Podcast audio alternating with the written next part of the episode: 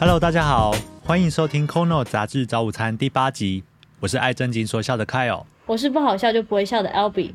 Kono 杂志早午餐是由 Kono 电子杂志平台制作的 Podcast。哎，对了，话说你最近有出门觅食吗？因为我们家这边的店家几乎都有还有营业。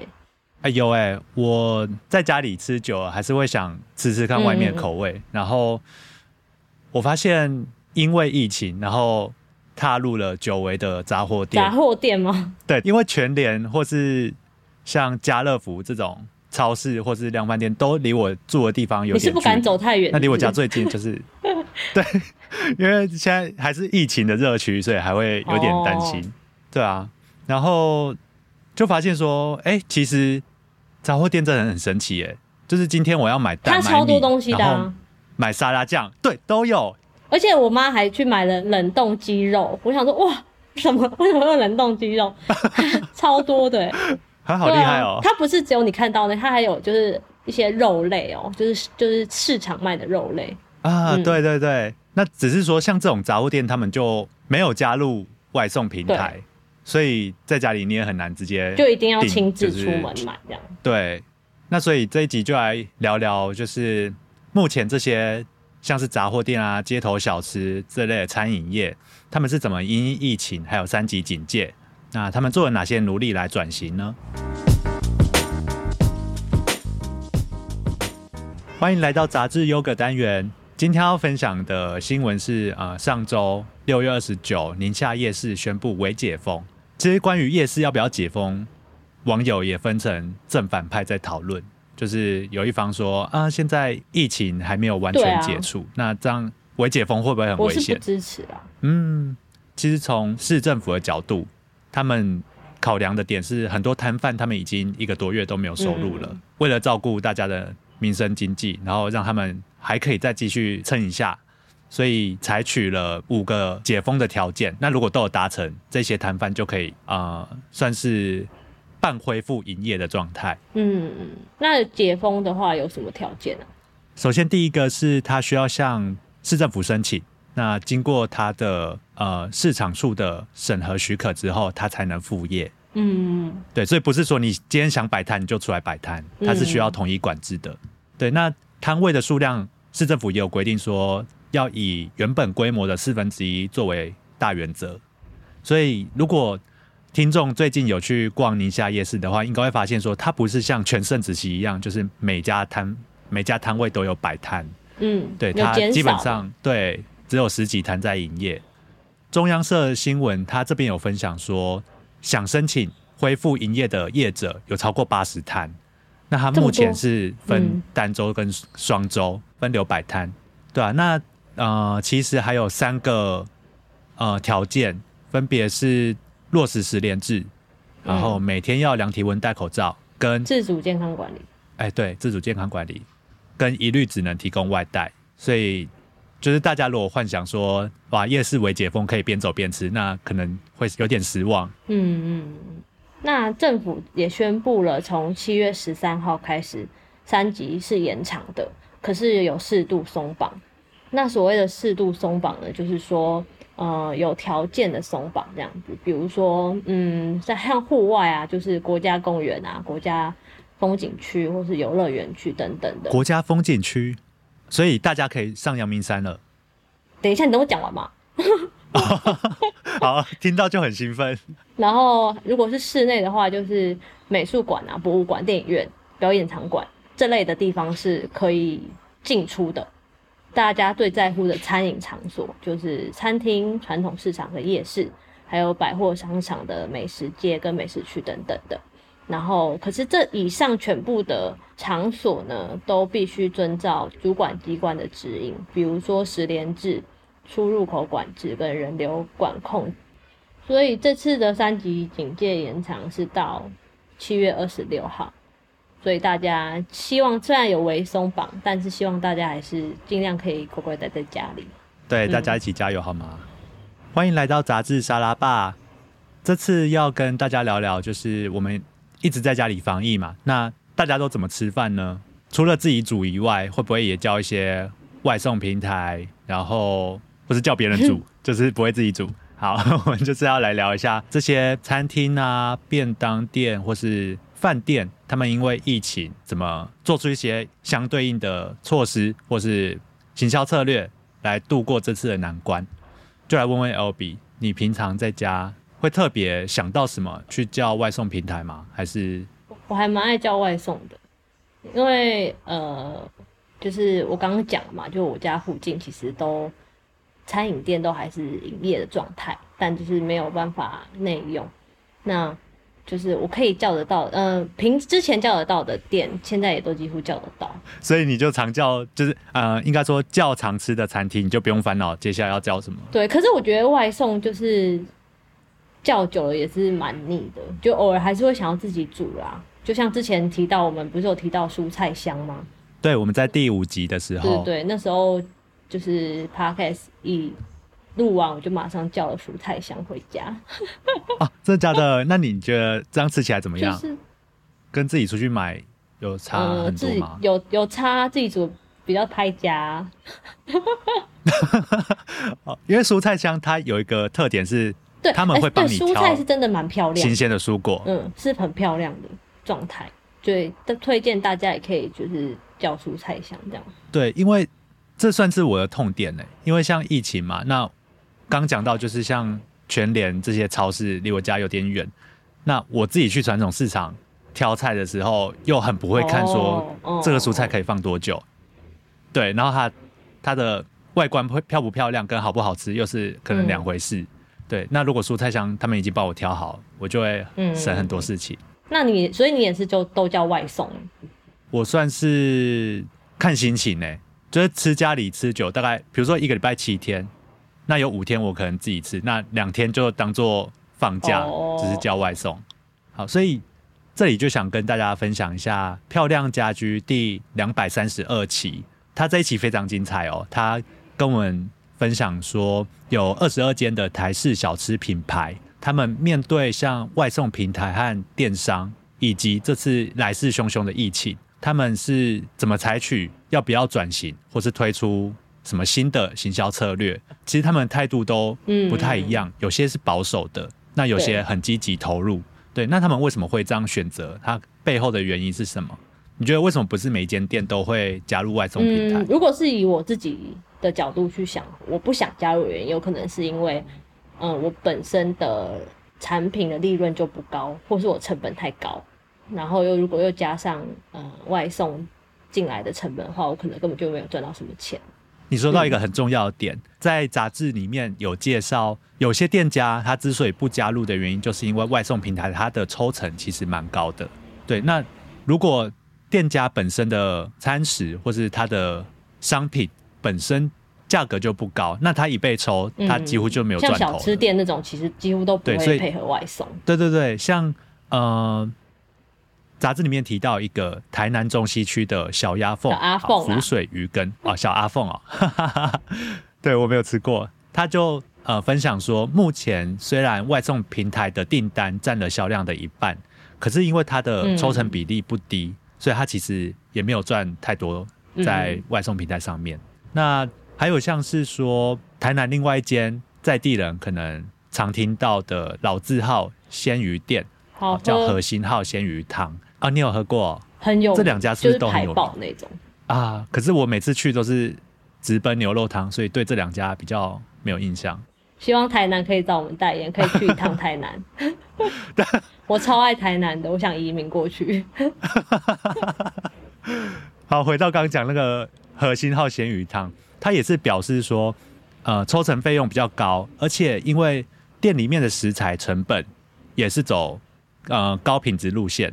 所以他其实也一直在观望，说到底要不要加入外送平台。所以就用自取的嘛。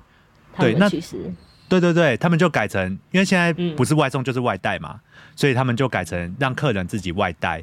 所以他们就也推出新的呃菜呃算菜色吗？哦，就是便当的那个就是产品出来的意思。对，然后同时他们也在思考说，哎，要不要做冷冻料理包或酱料包？然后要不要设中央工厂等等，就是趁这次疫情，好好的思考有没有一些创新的做法，可以再让客人们可以品尝到他们的美食。那我们刚聊那一些啊，像是呃店家因为疫情，可能从原本不一定想加入外送平台，那有聊到说，哎，加入外送平台那些店家可能把它当成广告行销费用，所以他加入了。那也为了触及更多平常还不知道这个品牌的客人，他也要想说自己店里的产品适不适合外送。那为了避免味道变质的话，他要做出什么样的策略？好，比如说有些店家会推出冷冻调理包，好，他会推出新菜色或外带便当。那杂志里面有引用马善堂创办人。他的一句话，我觉得蛮好的，可以分享给可能正在努力经营小吃品牌的听众们，或是你平常有点他们家东西吃，你可以建议他们吗？聊天，对，在聊天的时候跟他们聊聊说，哎，老板会想说你是谁啊？你 没有，因为就是你有时候你很喜欢一家餐厅或小吃店，你会舍不得它，没错，辛苦经营，你会希望一直一直吃到他这他这间店的口味。好，那原文是。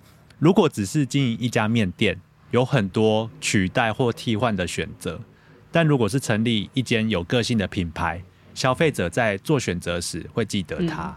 就是不要局限于你只能卖什么，或是你只能做什么东西。如果可以有更往外扩展的方式的话，其实都可以尝试。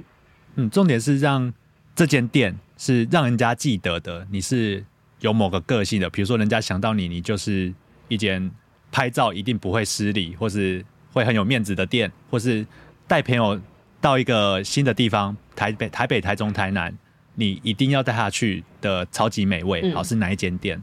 对，如果你的这间店是有这个记忆点的，那大家在做选择的时候都会想到你。好，那除了这些呃台式小吃，或者说街头街头品牌以外，我们也想来看一下，说在国外他们已经。经历疫情一年多了，那现在他们的餐饮业有采取什么样转型的措施吗？或是他们因为疫情做了什么样的改变？像在 La V 的第两百零七期，他有举例法国的高级餐厅，他们面对疫情的时候，他们其实一开始是很抗拒转型的，有两个原因。第一个是，你知道，就是高级餐厅嘛，所以这些名厨，好，他们放不下身段，他们觉得。运送过程，你一定会影响我的产我的对变质，或是不好吃、不新鲜。对，那另一个是法国政府，他们啊，他们的态度是我给你钱，你不要工作，所以他们会让他们有原本薪水的大概七到八成，让他们可以处于半失业状态，就不会完全断绝收入。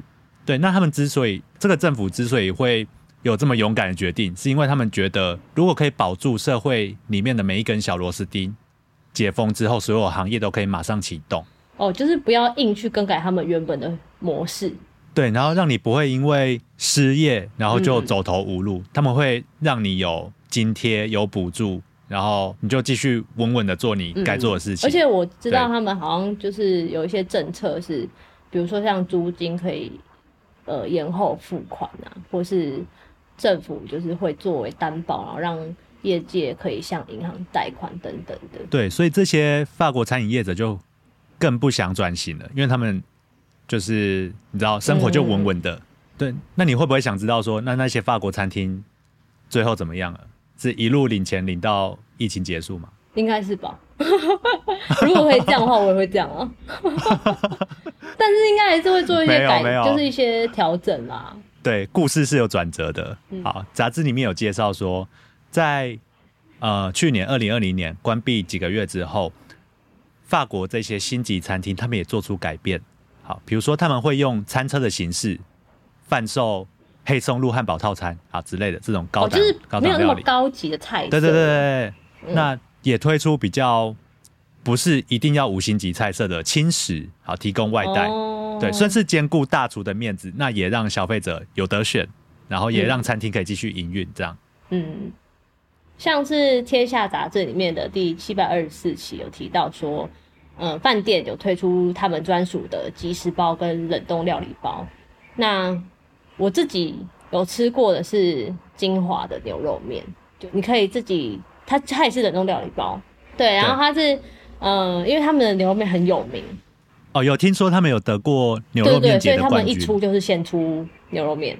很聪明诶，招牌菜色。然后他们有两种口味，就是红烧跟清炖的，然后都可以就是去他可以到他们现场去买到就是料理包。